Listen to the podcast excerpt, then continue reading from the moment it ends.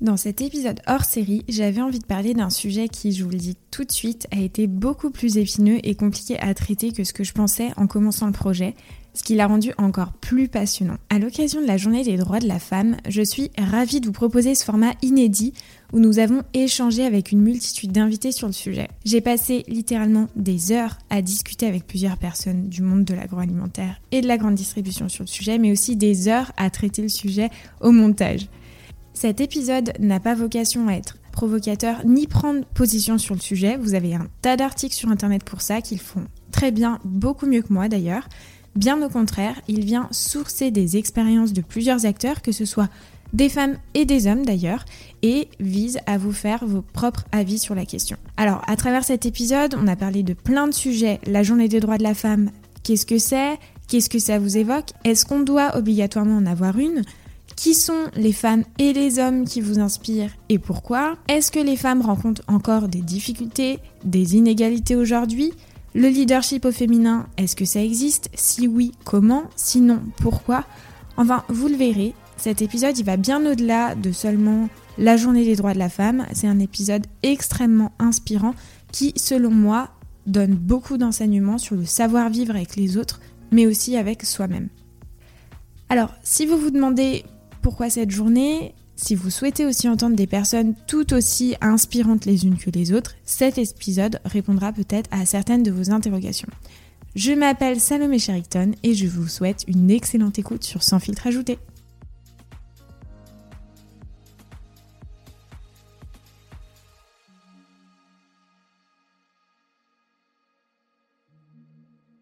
Mais finalement, où et comment prend naissance la journée des droits de la femme Alors la journée internationale des droits de la femme, elle est célébrée depuis 1911. Elle puise ses racines dans la lutte menée par les femmes depuis des siècles pour une égalité avec les hommes. Et c'est en août 1910, lors d'une conférence internationale des femmes socialistes à Copenhague, à l'initiative de Clara Zelkins, qui était une militante allemande, qu'a été prise la décision de la célébrer. Le but, c'était de mobiliser les femmes, les politiques et les syndicats autour d'une même cause.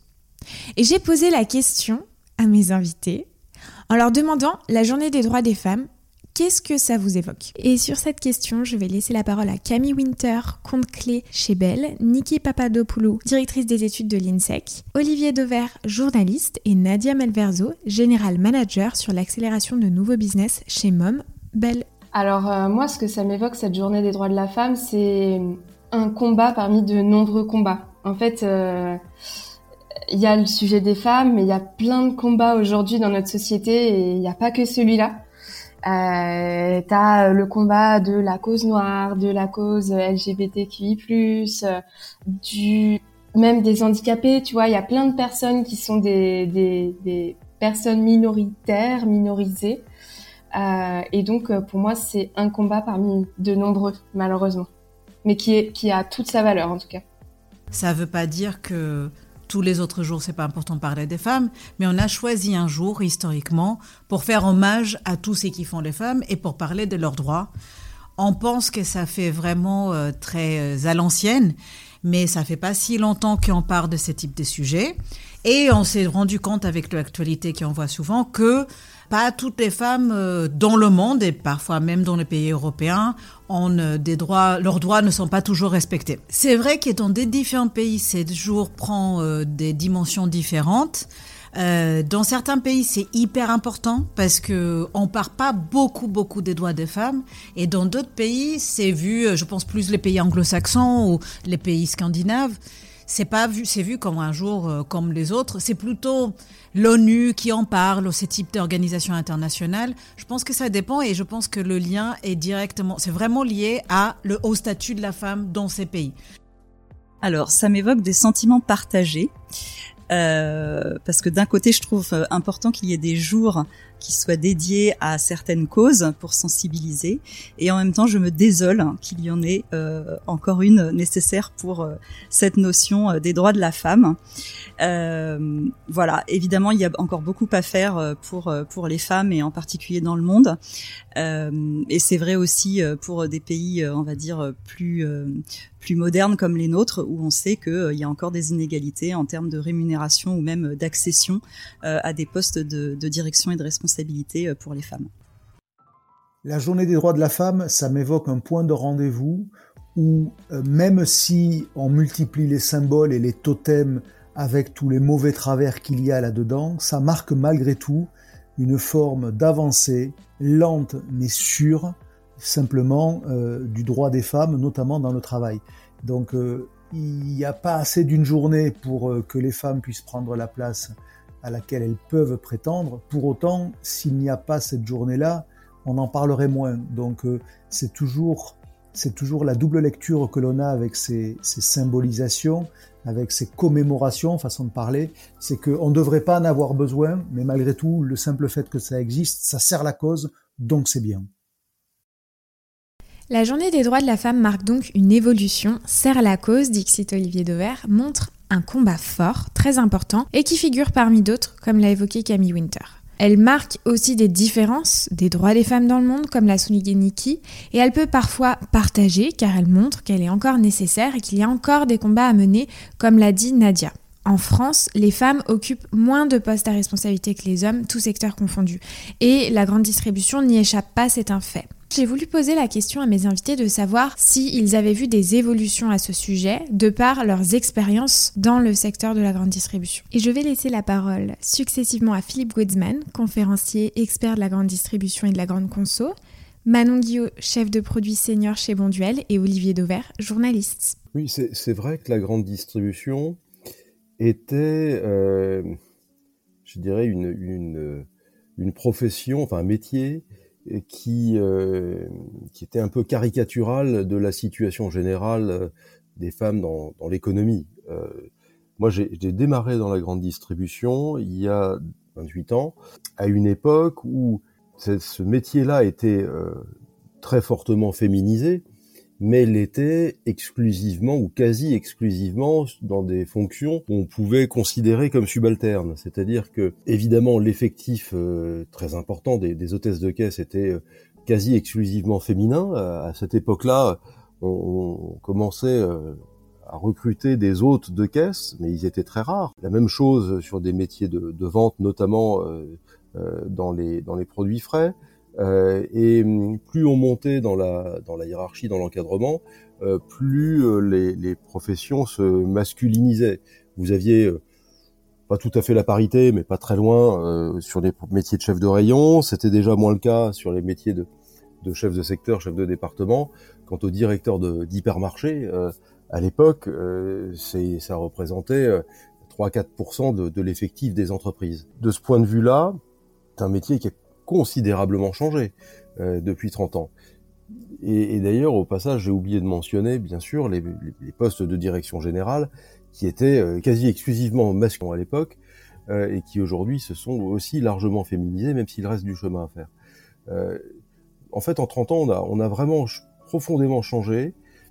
Le, probablement euh, parce qu'il y a eu une prise de conscience, comme dans le reste de la société, probablement aussi parce que il faut bien euh, se rendre compte que pour bien exécuter ce métier de grande distribution, qui est de plus en plus complexe, euh, il faut finalement que les décideurs euh, soient à l'image des clients qui sont présents en magasin. Et c'est ce qui était très frappant dans le système d'il y a 25 ans, finalement, c'est que les décideurs de, ces, de ces entreprises de grande distribution n'étaient pas ceux qui, faisaient leurs courses. Et ça, ça renvoie à autre chose dans la société elle-même. C'est-à-dire que les, les, je les tâches ménagères, et notamment les courses, c'était une, euh, tâche euh, tout particulièrement féminine, très peu masculinisée. Hein, euh, en regardant un magasin dans, l'allée centrale, qui poussait les caddies, c'était des femmes. Et, on a tous en mémoire également les discours de, de, de, grandes chaînes de télé à l'époque qui ciblaient la ménagère de moins de 50 ans. Donc tout ça sont des propos très caricaturaux, mais qui étaient l'époque. Et donc on, avait voilà une forme de, de, décalage entre les dirigeants du métier euh, et ceux qui euh, qui font leurs courses, ceux qui sont euh, euh enfin au, au, service desquels ces dirigeants sont. Et je crois que la l'évolution, elle est très salutaire dans ce sens-là, c'est qu'elle a petit à petit euh, amené une meilleure mixité dans les postes de dirigeants et probablement une meilleure capacité à comprendre les attentes des euh, consommateurs et des consommatrices. j'ai, admettons, une bonne dizaine d'années d'expérience. Donc, je pense que je suis arrivée dans un monde où ça avait déjà évolué par rapport à avant. Je pense que ça évolue de plus en plus. Euh, moi, j'ai eu la chance d'avoir beaucoup d'expérience euh, en Angleterre, ou peut-être que c'est encore plus loin que la France, en tout cas de mon vécu. Euh, c'est vrai que la culture britannique fait que on est tellement dans le politiquement correct que du coup, tout ce qui est remarques sexistes, etc., ne passe beaucoup moins, je pense, qu'en France, et en tout cas est beaucoup plus corrigé si jamais ça arrive. Euh, et donc je pense que ça permet aux choses d'évoluer euh, plus rapidement, plus naturellement. Bon après c'est mon expérience. Et par rapport à cette évolution-là, je pense qu'effectivement on a de plus en plus d'exemples de femmes qui réussissent sans pour autant, euh, sans pour autant avoir à sacrifier leur vie personnelle ou leur vie familiale, sans pour autant tomber finalement par défaut euh, dans des modèles masculins. Je pense que ça a évolué. Après, j'ai pas vraiment énormément d'expérience pour savoir exactement comment. Si on regarde les chiffres, je n'en connais pas comme ça, mais je c'est qu'il y a de plus en plus de femmes à des hauts postes euh, dans des 440. Il y en a peut-être 2-3 aujourd'hui, ce qui n'était pas, le cas avant. Donc ça évolue. Je pense qu'il y a encore beaucoup de travail à faire. Et je pense qu'on est tous et toutes euh, responsables à notre échelle de pouvoir faire évoluer les choses. J'ai vu effectivement un monde de la distribution il y a 30 ans qui était non seulement masculin, mais aussi macho. Euh, je vois aujourd'hui un monde de la distribution 30 ans plus tard qui est euh, moins masculin, factuellement il est moins masculin, il est aussi moins macho parce que la société est devenue moins macho, euh, mais je vois encore un monde où malheureusement la place des femmes est encore insuffisante. Pour autant, je vois des avancées et toujours à mettre dans le registre du symbole parce que c'est celles-là qui font avancer une cause. Et euh, je vois notamment l'avancée d'un des retailers français, en l'occurrence le premier d'entre eux, Carrefour, et j'y vois un effet générationnel. Euh, j'ai été frappé avec l'arrivée d'Alexandre Bompard euh, il y a maintenant bientôt cinq ans. J'ai été frappé par, à certains moments, le dogmatisme qu'il affichait, qu'il revendiquait, donc qu'il assumait, de vouloir des femmes, de vouloir un changement de génération et un changement de genre. Lui-même incarné quand il est arrivé un changement de génération. Le précédent patron, Georges Plassa, avait en gros 20 euh, ans de plus que lui. Euh, donc il, a, il a incarné ce changement de génération et il y a rajouté, c'est vraiment frappant, un changement dans le genre où, euh, alors avec certains excès parfois d'ailleurs, où il fallait une femme parce que c'était une femme à certains postes. Bon, je suis pas persuadé que pour le coup toutes les, les féministes les plus euh, chevronnées acceptent cette idée-là de voir une femme parce que c'est une femme. Mais bon, qu'importe. Mais mais qu'importe. Si ça fait avancer la cause et si ça permet de donner une exposition et des incarnations à certaines femmes, bah, moi je trouve que ça va dans la bonne direction. Quand je regarde l'état-major de Carrefour, quand je vois euh, Caroline Dacier, quand je vois Elodie Pertuiseau, quand je vois Morgan Veil, euh, il y a une dizaine d'années chez Carrefour, ce niveau de poste-là était euh, inatteignable ou euh, avec une, une, probabilité tellement faible que beaucoup de femmes ne le regardaient pas. Désormais, elles le regardent. Et si je dois mettre en avant quelqu'un pour le mouvement qu'il a impulsé, c'est clairement Alexandre Bompard, le patron de Carrefour. Un point que Philippe Goetzmann a souligné qui est très intéressant et très vrai, c'est que 30 ans en arrière, les postes à haute responsabilité et donc les postes de dirigeants étaient majoritairement lidés par des hommes et à l'inverse, les clients de la grande distribution étaient plutôt des femmes. Manon Guillot souligne l'aspect culturel pouvant influencer sur la façon de voir la cause et même la manière de réprimander certains abus. Et enfin, Olivier Dauvert appuie sur l'avancée de Carrefour sur la cause et l'enseigne affiche d'ailleurs clairement euh, sur ses engagements la diversité avec 41% des femmes à des postes de management. J'ai souhaité aussi demander aux femmes qui ont participé à cet épisode si elles avaient rencontré des difficultés je laisse la parole successivement à Clara Ménoret, chef de secteur pour le groupe Bell, Alexia Chassagne, présidente de Juste, Nadia Melverzo, General Manager sur l'accélération de nouveaux business chez Mom Bell, et Manon Guillot, chef de produit senior chez Bonduel. La grande distribution, enfin en tout cas moi de ce que je remarque, hein, c'est un milieu qui est très très masculin. La plupart de tes clients sont des hommes. Euh, la plupart de tes concurrents sont des hommes. Euh, donc tu évolues un petit peu, toi, euh, femme jeune, toute seule, dans un milieu qui est, qui est hyper masculinisé. et en fait, je me retrouve dans une situation où il y a beaucoup de gens qui, comme moi, sont pas voués forcément à faire du terrain toute leur vie. Arrive au final, quand je, quand je vois mes concurrents ou d'autres gens que je rencontre sur le terrain, souvent c'est des femmes qui ont la vingtaine et puis qui arrivent, qui font du terrain. et il y a pas mal d'autres choses que tu remarques aussi. Euh, déjà, c'est qu'on ne fait pas confiance quand tu une femme. On, va avoir moins tendance à te faire confiance et à croire en ce que tu dis et ton expertise. Euh, moi, j'ai la chance d'avoir un promoteur euh, sur lequel je m'appuie énormément.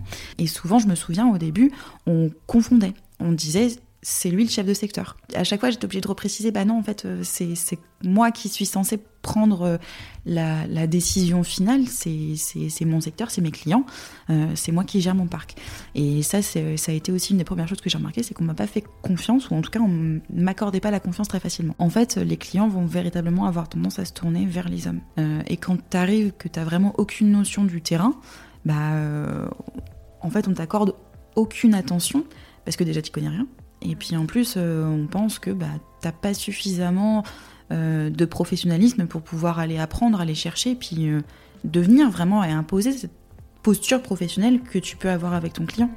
Il y a pas mal de choses quand tu arrives, bon bah voilà, comme j'ai dit, tu es une femme jeune, bon bah souvent tu vas avoir tendance à te prendre des remarques des gens, ou en tout cas des hommes dans l'agroalimentaire qui sont souvent sans faire de généralité, souvent des hommes un peu plus âgés, dont tu as l'âge d'être la fille, euh, et qui vont te dire des choses, euh, bah, euh, typiquement, si tu continues à venir comme ça avec ce type de t-shirt, je te prends dans la réserve. En fait, t'as jamais été confronté à ça. Toi qui arrives d'école, forcément, où tu as eu un, peu plus d'éducation, tu n'as jamais été confronté à ce genre de choses véritablement. et tu dois réagir à chaud en te disant mais qu'est-ce que je fais? Est-ce que je prends le risque de me fâcher avec mon client pour ce genre de réflexion? Est-ce que je dis mais en fait c'est pas possible, je peux pas? Ou est-ce que tu prends le parti de dire bah tant pis, j'accepte Donc en fait je pense que dans, les exemples que je viens de te dire euh, qui m'ont vraiment marqué, hein, au début ça a, été, ça a été très très compliqué, tu as, deux choses. Soit tu te dis ok, je, me fâche avec cette personne, je décide de ne plus retourner dans ce magasin. Euh, et j'arrête de faire du business. Et souvent, c'est des gros magasins, parce que c'est des, des, monstres euh, qui, où tu as énormément de personnes, une circulation de personnes énorme qui abusent de leur position. Donc, du coup, ça, tu te dis, bah, j'arrête, je ne fais plus de business avec ce magasin-là, au risque de perdre énormément d'argent. Euh, soit tu te dis, bah, tant pis, je vais dans son sens et je joue avec ce, ce qu'il est en train de me raconter. Moi, j'ai peut-être pas eu de combat à mener parce que j'ai un caractère très fort et parce que j'ai été euh, élevée par un papa euh, qui, euh, qui voulait faire de nous des femmes fortes. Et donc, j'ai jamais eu le sentiment d'être infériorisée par mon statut de femme. Ce qui se passe aujourd'hui dans le monde professionnel, c'est que généralement, les femmes se retrouvent dans une assemblée majoritairement masculine. Euh, donc moi, je me suis très régulièrement retrouvée dans des réunions où il y avait euh, 10 mecs et 2 nanas. C'est une réalité. Euh, et plus tu montes, on va dire, dans la hiérarchie de la société, et moins il y a de femmes.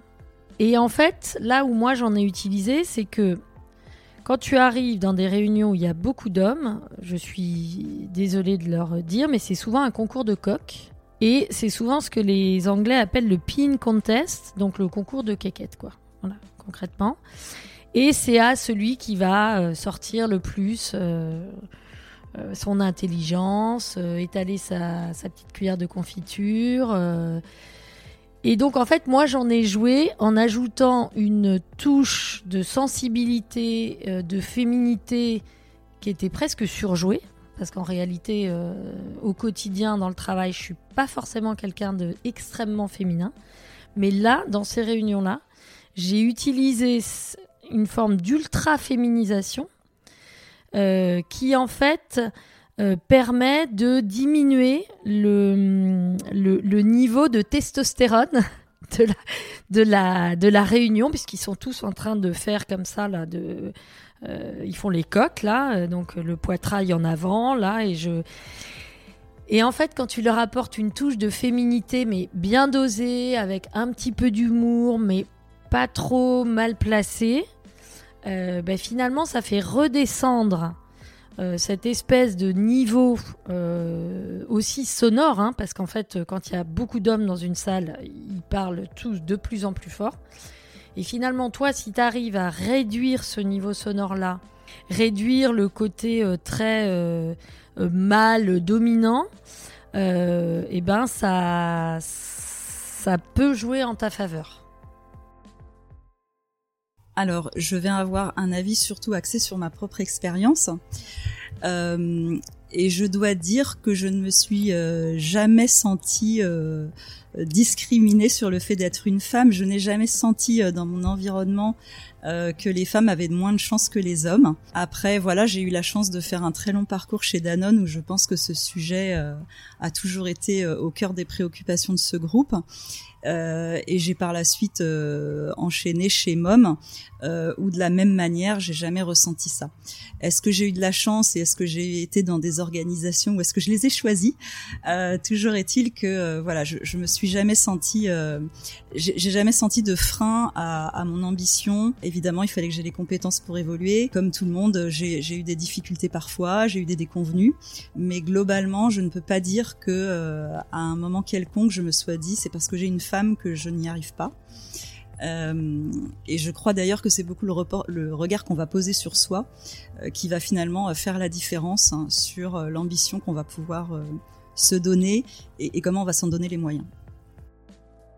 Alors moi j'ai, je pense, eu beaucoup de chance parce que il n'y a pas eu un gros événement qui a été voilà négatif. Après, au quotidien, il y a toujours des choses qui existent, euh, qui nous impactent, je pense, toutes les femmes euh, de manière différente. Je prends l'exemple du. Alors, ce, qui s'appelle, ce que j'appelle le, sexisme passif.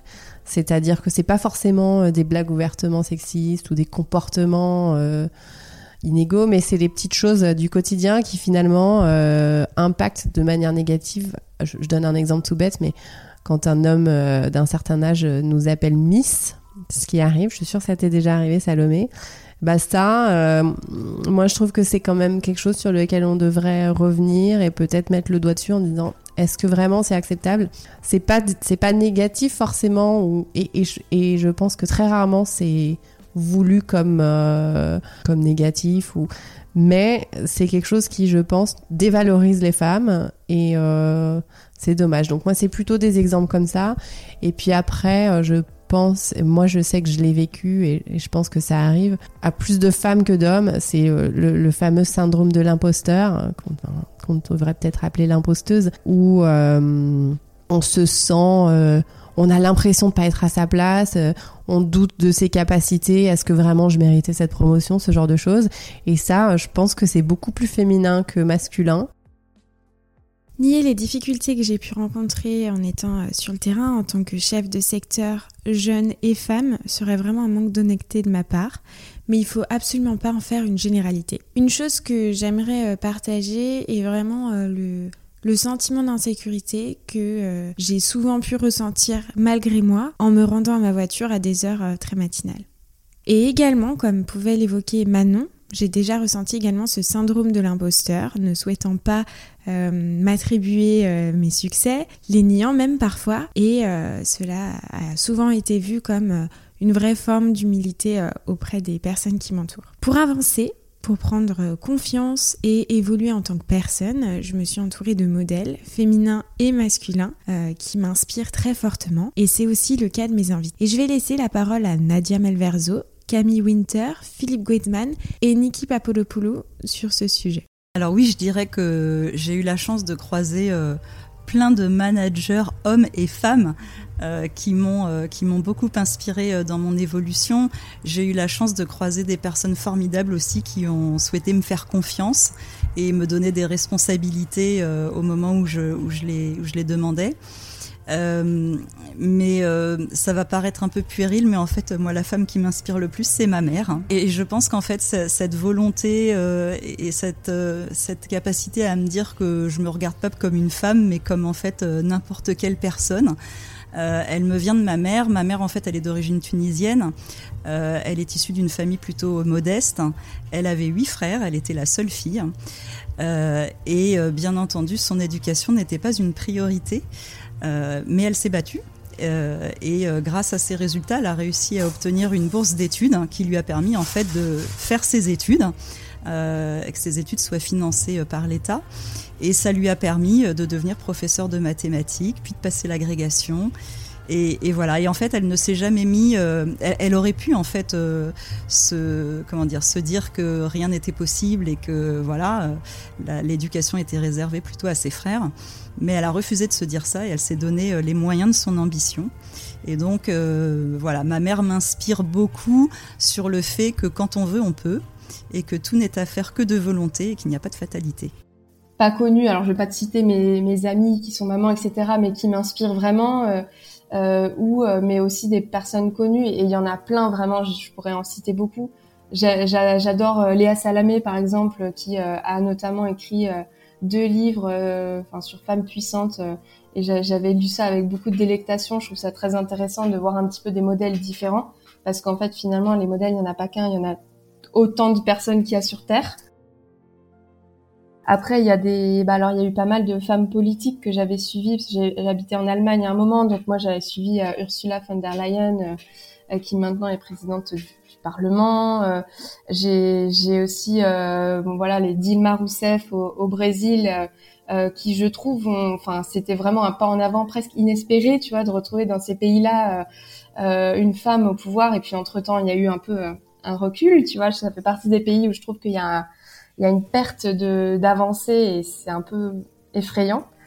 Euh, une Christine Lagarde, tu vois, euh, ancienne patronne du FMI. franchement, tu vois, quand tu écoutes ce genre d'interview où tu dis, en fait, elle, elle est puissante par juste euh, son expertise, tu vois. Enfin, c'est et c'est quand même ça le fond de l'histoire, en fait.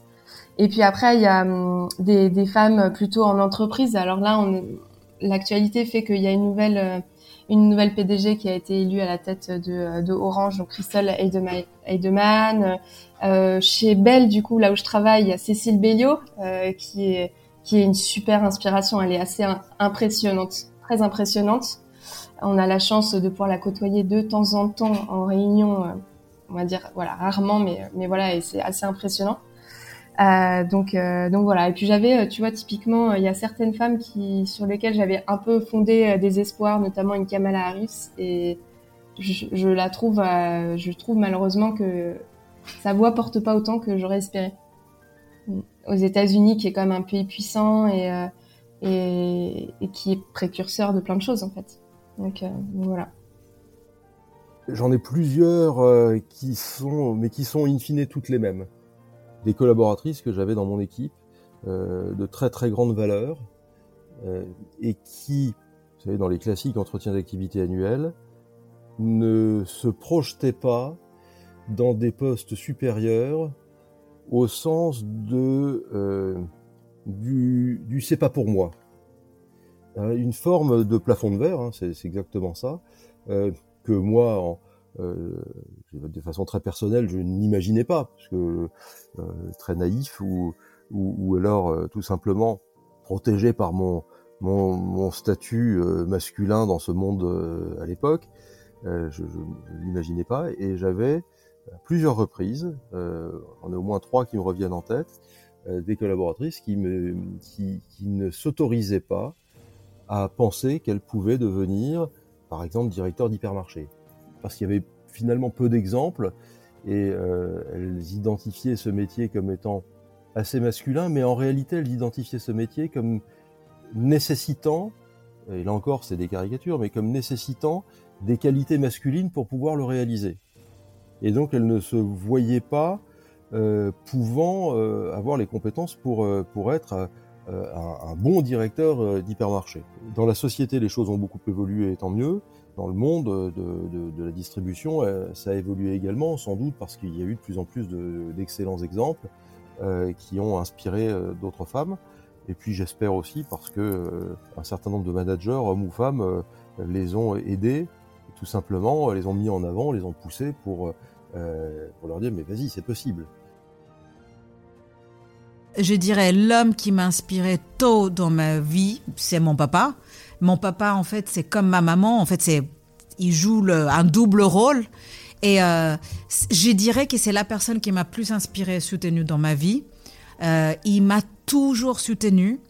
Et euh, d'ailleurs, il me disait toujours qu'il avait grandi en Grèce pendant les années 50-60, où les femmes étaient très effacées. Une femme en Grèce à cette époque-là, elle sortait, oui, mais elle était surtout mère, elle était surtout euh, femme, elle s'occupait aussi des grands-parents, euh, elle cuisinait beaucoup, euh, elle allait à l'église, mais son identité, elle pouvait pas l'exprimer. Mon papa m'a toujours dit que sa grand-mère, qui est née, née je sais pas quand, mais elle est, elle est morte en, en 65, n'avait jamais lu un livre. Et quand un jour elle a vu lire un livre et rigoler, elle a dit mais pourquoi tu ris en regardant un papier? Et, euh, et, lui, il était convaincu qu'il il pouvait pas. euh, je suis sa seule fille euh, et donc un enfant unique et une femme. Il ne pouvait pas se permettre que sa fille soit pas une femme indépendante. Donc depuis très très très jeune, il m'a donné cette vision. pas tu es si bien qu'un homme. Pour lui, c'était même pas une question. Ce qu'il me disait, c'était pas vis-à-vis un homme, c'était plutôt sois qui tu veux être. Je te soutiens sans condition et je veux que tu sois vraiment indépendante. Il faut que tu comptes sur toi-même et que sur toi-même et que tu ne regardes pas les, tu, tu pas besoin de regarder les autres. Ni une femme, ni un homme, ni la société.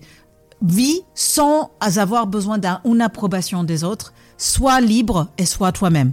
Et je pense que clairement, euh, c'est ce qui m'a fait le plus grandir et ça m'a donné énormément de force pour pouvoir fa- faire tout ce que j'ai fait, vivre dans d'autres pays, parler d'autres langues, prendre beaucoup de risques.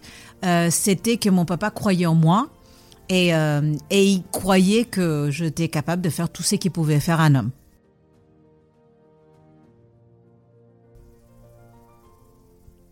J'aimerais également partager l'environnement dans lequel j'ai grandi et ceux qui m'ont inspiré sont mes parents. euh, parce que pour l'époque, ils affichaient un modèle déjà très différent. Euh, tout d'abord, mes parents m'ont eu tard, 40 ans, ce qui n'était pas forcément dans les usages de l'époque. Ma mère travaillait énormément et c'est mon père en fait qui avait euh, pour gestion euh, la maison et également un enfant et il était très féministe. En faisant mes recherches sur la Journée internationale des droits de la femme, j'ai pu constater un nombre important d'articles sur le leadership au féminin. Alors dans les croyances communes, le leader est souvent associé à une figure masculine de par le poids de l'histoire, les idéologies et les stéréotypes. Et les femmes étant autorisées à travailler sans l'accord de leur mari seulement depuis 1965. Donc finalement ça fait pas si longtemps que ça. Pour autant, la réalité nous prouve de plus en plus que le plafond de verre est en train de se briser et que les femmes sont de plus en plus nombreuses à entreprendre et à se construire des carrières très valorisantes. Mais alors, j'ai voulu poser la question à mes invités, est-ce qu'il existe un leadership au féminin? Et si oui, qu'est-ce que le leadership au féminin? Et en quoi devrions-nous nous en inspirer ou pas? Et s'il n'existe pas, pourquoi? Et je vous laisse écouter euh, sur ce sujet Alexia Chassagne ainsi que Nadia Malverzo sur la question. Moi, j'aime pas tellement les caricatures, d'une façon générale. Donc, leadership au féminin, leadership au masculin, je, je sais pas tellement ce que ça signifie. En revanche, je pense qu'il y a quand même des, des qualités. Alors, je ne sais pas si elles sont innées ou acquises. Donc là, je vais quand même, euh, je veux pas euh, qu'on rentre dans un débat. euh, est-ce que l'acquisition est culturelle ou est-ce qu'elle est innée? Ça, je ne sais pas. Mais en tout cas, je pense qu'il y a quand même une chose qui nous différencie naturellement des hommes, qui est que nous, on porte la vie.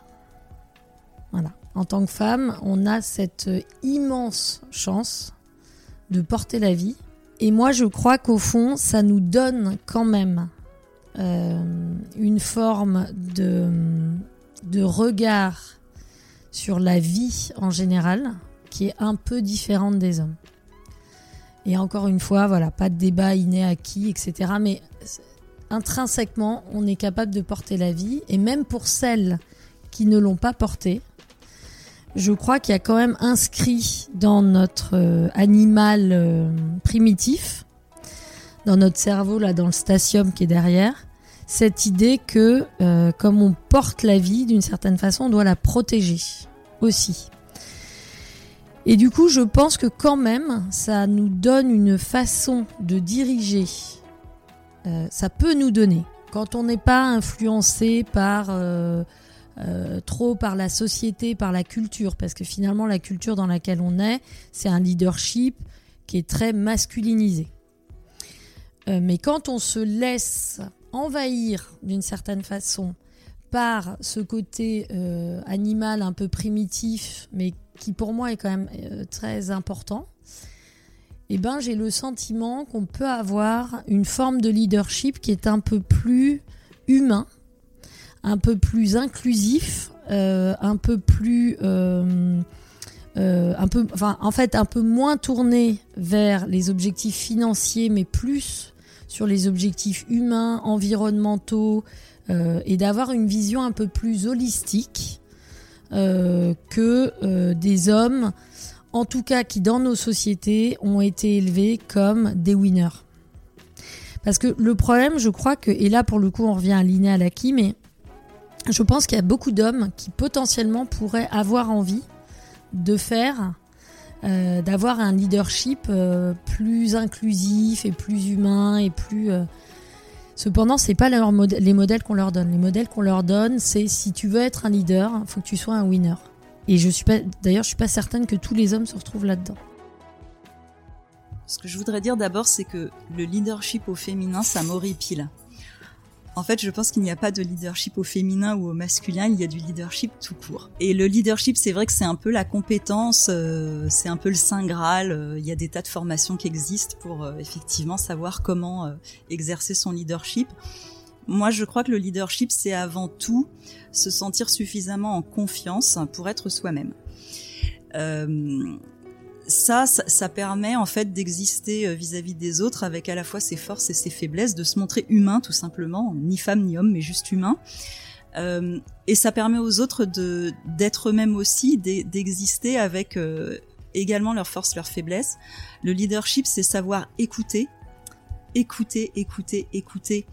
Euh, ces équipes et les mettre justement suffisamment en disposition de s'exprimer, de dire les choses et d'exprimer euh, toute leur aspérité en fait. Et, et je déteste aussi euh, toutes ces catégorisations qu'on fait sur euh, les compétences qu'on doit avoir pour tel ou tel tel ou tel poste. Évidemment qu'il en faut un peu, mais comme je dis souvent, en fait, plus on rentre dans le moule et plus on a l'air d'une tarte. Et moi, je pense que ce qui fait la richesse d'une équipe et, qui donne un formidable élan à un leader, c'est justement de pouvoir avoir de multiples talents et de savoir entretenir les aspérités de chaque membre de son équipe, de pas vouloir en faire des des personnes similaires ou même des personnes identiques à soi, euh, parce que là, c'est le pire de tout. Euh, et quand on arrive à faire ça, je crois qu'on a la possibilité de concilier à la fois les besoins du business euh, et finalement comment on va pouvoir mettre en disposition chaque personne de contribuer le plus efficacement possible. On donne du sens au collectif, mais on donne du sens à l'individu et on permet en fait euh, de servir une vision qui devient une vision totalement partagée. On a, tous envie euh, d'accéder à cette vision commune, mais parce qu'on sait que chacun, on a euh, notre identité propre qui va nous permettre d'y contribuer. Voilà. Et puis après, évidemment, le leadership, c'est aussi de la reconnaissance, de la mise en avant de ses équipes et puis euh, de les accompagner aussi sur euh, le chemin de leur évolution parce que l'idée c'est pas de les prendre juste tels qu'ils sont mais c'est de les faire grandir mais toujours dans le profond respect de qui ils sont et de ce à quoi ils aspirent et le rôle du leader c'est vraiment de faire en sorte que chaque personne va pouvoir contribuer à sa manière et en étant en parfaite euh, adéquation avec sa propre vision des choses à la vision globale de l'entreprise. J'ai un message qui est euh, spécifiquement pour les femmes. Non pas parce que les hommes n'ont pas besoin d'être euh, inspirés, d'être aspirés, d'être propulsés, mais je trouve malheureusement encore que la place des femmes dans le travail, dans le travail qualifié, dans le travail épanouissant, dans celui qui fait que quand on part travailler le matin, on y va parce qu'on est heureux d'y aller, je trouve que les femmes ont encore besoin d'entendre des messages qui, les, qui les stimule et qui les motive. Euh, il y a des femmes inspirantes dans la grande conso. Il y en a chez Carrefour, il y en a chez Auchan, il y en a chez Leclerc, il y en a côté industriel aussi. Quand je regarde l'état-major de Bell, c'est euh, limite girl power. Et euh, je trouve ça très bien. Euh, parce que en montrant des femmes qui exercent des responsabilités, mais pas parce que ce sont des femmes, parce que d'abord ce sont des leaders charismatiques et il se trouve que ce sont des femmes. C'est bien dans ce sens-là qu'il faut mettre les choses. Et donc si ça peut aider une partie de celles qui sont dans une forme d'auto-limitation, parce que malheureusement il y en a, eh bien, il faut qu'elles regardent tous ces parcours-là. Euh, il n'y a pas de carrière qui soit interdite à une femme. Par principe, ça n'existe pas. Euh, une carrière, elle est pour euh, un individu, et cet individu, son sexe, son genre, mais on s'en fout comme de l'an 40. donc, il y a, je pense, dans la place des femmes, à la fois la conséquence d'une d'une place dans la société qui est encore insuffisante, mais il y a aussi peut-être chez certaines une forme d'auto-limitation, d'autocensure. Et à celle-là, moi je veux leur dire, il y a désormais assez d'exemples dans la grande conso pour que vous vous raccrochiez à certaines d'entre elles en vous disant ça pourrait être vous. Et donc euh, euh, c'est vraiment spécifiquement aux femmes que je veux donner ce message-là parce que pour le coup, par expérience, les hommes ils ont quand même moins besoin de ça. Ils y croient déjà tout seuls et, assez haut, parfois même trop haut d'ailleurs ne pas se laisser faire. En fait, ça, ça, revient un petit peu à ce que je disais tout à l'heure, mais ne pas se laisser faire, c'est fondamental. Et puis, croire en sa valeur, croire en son professionnalisme. On n'est pas là pour rien, on n'est pas sur le terrain pour rien. Euh, on n'a pas moins de valeur parce qu'on est jeune, on n'a pas moins de valeur parce qu'on est une femme. Euh, aujourd'hui, si on est sur le terrain, c'est parce qu'on a envie de faire du terrain ou parce qu'on est appelé par cette, cette belle vocation qui est l'agroalimentaire. Et je pense que c'est super important de se dire faut rester tenace, faut rester pugnace, faut dire on y va et on croit en ses idées, on croit en ses produits et euh, on va aller tout défoncer en magasin. Il faut pas se laisser faire par les clients, il faut pas se dire j'ai moins de valeur parce qu'un client t'aura mal parlé. Euh, en fait, le terrain c'est une très belle école de la vie. Euh, c'est un microcosme de tout type de personnalité, tout type de formation, de gens qui viennent de partout. Euh, et c'est une très très belle école pour se dire, mais en fait, c'est un, accélérateur puissance 10 000 de ton caractère, de ce que tu peux faire, de tes compétences. Euh, et c'est une expérience qui en vaut 100, je pense. C'est vraiment une expérience qui en vaut 100. Euh, en passant par le terrain, rien qu'en un an, tu sens ta personnalité qui change, tu sens tes objectifs qui changent. Il faut vraiment croire en ce qu'on est capable de faire. et puis, et puis bah voilà, il faut, il faut rien lâcher pour moi, le message principal, c'est euh, et ça reste d'écouter sa, voix intérieure, d'essayer de hum, d'enlever tous les, messages que tu peux recevoir qui euh, qui brouillent en fait euh, cette, cette espèce de, de sentiment qu'on a. En fait, je crois qu'on sait tous au fond ce qu'on doit être et là où on va être bien. Moi, je pense que si vraiment on accepte de s'écouter en vérité, on sait très bien ce qui est bon ou ce qui n'est pas bon pour nous. Euh, la seule chose, c'est qu'on vit dans une société où il y a beaucoup d'injonctions. Donc injonctions culturelles, injonctions d'éducation, injonctions sociétales. Ça peut être l'injonction des amis aussi, de ta famille, qui brouille en fait et qui t'empêche d'entendre ta petite voix intérieure, un peu comme si euh, tu avais, euh, tu vois, des sursons sur la télévision et du coup tu n'entends pas bien ce qui se passe à la télévision. Et, pour moi, le, le vrai conseil, c'est euh, d'aller chercher euh, cette petite voix intérieure, de l'écouter, et puis surtout de se dire que on a tous une place et que, que cette place a de la valeur, quelle que soit la place qu'on est. Je tenais vraiment à remercier toutes les personnes qui m'inspirent au quotidien et qui ont participer à cet épisode. C'est quelque part euh, pour moi la bonne occasion de euh, leur, euh, leur faire un hommage. Niki Papoulou, Alexia Chassagne, Olivier Dauvert, Clara Ménoret, Manon Guillot, Nadia Melverzo et Camille Winter. Si vous souhaitez soutenir le podcast, n'hésitez pas à me mettre une note sur Apple Podcast ou un commentaire sur l'épisode et me faire des retours tout simplement. Vous avez Instagram pour le, faire via Sans filtre ajouté ou euh, mon compte LinkedIn euh, via Salomé Sherrington. Je serai ravie d'échanger avec vous euh, sur le sujet. Je suis Salomé Sherrington et je suis ravie de vous avoir eu à l'écoute du podcast Sans filtre ajouté.